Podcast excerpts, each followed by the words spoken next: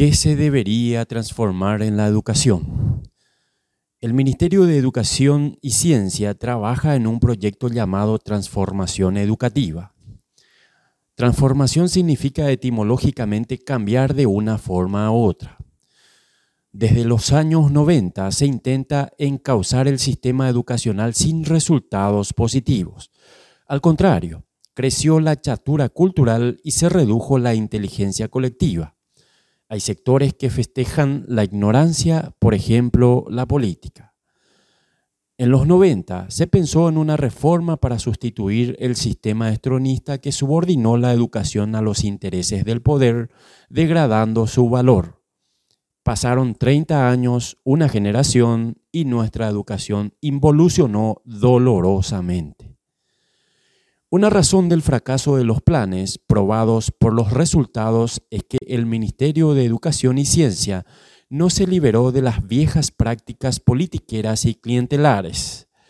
Si bien en etapas de esta transición contó con personas de excelente calidad técnica y capacidad creadora, dichas personas terminaron generalmente malogradas por la corrupción paralizante y por la máquina de impedir del partidismo y la intemperancia de ciertos gremialistas.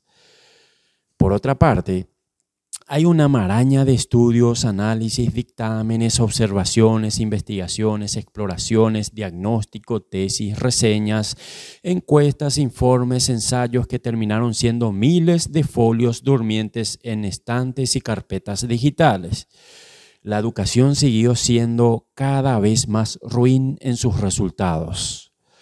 Hoy se pretende una transformación con el sentido seguramente de un cambio sustancial.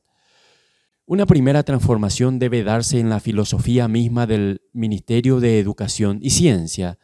Debe ser una unidad técnica ocupada exclusivamente en el contenido de la educación y ya no el oscuro objeto de deseo político, botín con fines electoralistas y de rapiña presupuestaria. En el cuarto grado el niño comienza a tener complicaciones porque no sabe leer ni escribir, afirmó la viceministra de Educación Básica Alcira Sosa. La misma fue más allá.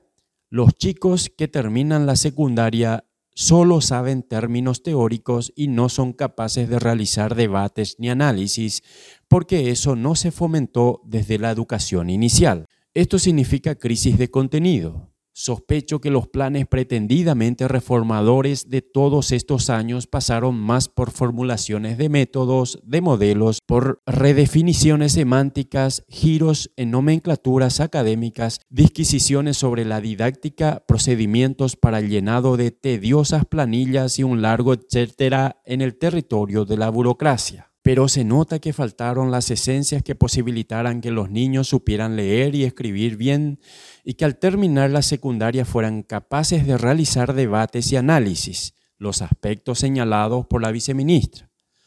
Faltaron libros, faltó lectura. Faltaron las maestras leyéndoles a los chiquitos, las lecturas a viva voz en clase, los análisis de los libros leídos para aprender a exponer y escuchar ideas Faltaron los concursos de composición para pulir la escritura. Faltaron los exámenes en modo ensayo para que los estudiantes supieran desarrollar razonadamente una idea mediante un texto argumentativo. Transformar la educación, cambiarla de una forma a otra, exige el protagonismo del libro físico o digital y de su compañera inseparable, la lectura.